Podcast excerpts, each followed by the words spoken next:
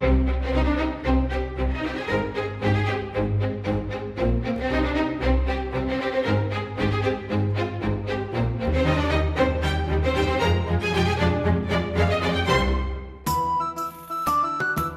Helena Matos, quando esta semana estamos a falar de alguns encontros fatais de Luís Vaz de Camões, não estamos a falar exatamente de fatalidades. Bem, eh, depende daquilo que o Rui hum. entender por uma fatalidade. Portanto, nós aqui uh, já vamos ali nos doces anos, 20 anos de Camões, não é? Mais ou menos 1544, a data que, que, alguns dos seus biógrafos ap apontam como tendo sido o ano em que ele terá conhecido Catarina de Ataíde, uma das mulheres uh, que vai aparecer depois na sua poesia como na Tércia, e escusa-se já de perguntar quem é que era Catarina de Ataíde, porque também há várias possibilidades para quem tenha sido Catarina de Ataíde e outras das mulheres que Camões amou. Uh, aliás, houve polémicas fortíssimas em torno desse assunto e longe de nós querermos entrar, pelo menos de mim, querer entrar em, em, em, em, em, tais assuntos. Não se preocupe, eu também não me meto na vida das pessoas. Pode continuar. Pois, exatamente. Vamos adotar essa postura modesta e ficarmos por aí.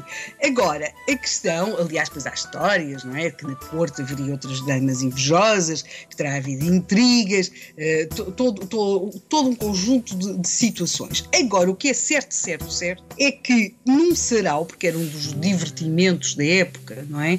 Eram os chamados saraus ou torneios poéticos, portanto, com diferentes participantes e depois cada um apresentava pois, as, as, suas, as suas obras, o que conseguia fazer, o que não conseguia fazer, declamava-se, uns eram mais aprovados do que outros. Parece que Camões era especialmente aprovado, até porque havia às vezes a assistir várias senhoras e, portanto, essa parte estava-lhe sempre muito facilitada, dado o seu sucesso junto das damas. Mas o que acontece aqui é que num destes torneios poéticos há quem, em Coimbra, há uma pessoa que se sente ofendida.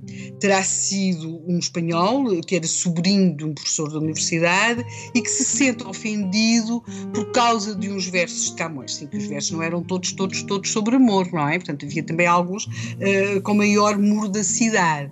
O que é que faz um espanhol uh, no século XVI quando se sente ofendido? Ora, parte para um duelo, não é? Quer dizer, não, não, não menos do que isso, não menos do que isso. Nada menos do que isso. Camões também não era por acaso que tinha alcunha trinca-fortes, não é? Não, não, não, não se terá ficado uh, numa postura também pacífica e, portanto, aquilo que existe é um duelo para o espanhol, não, Juan Ramon, terá saído ferido, era sobrinho de um professor da universidade e, e, e Camões, como é óbvio, uh, vai acabar. Uh, a ter de se confrontar com as autoridades.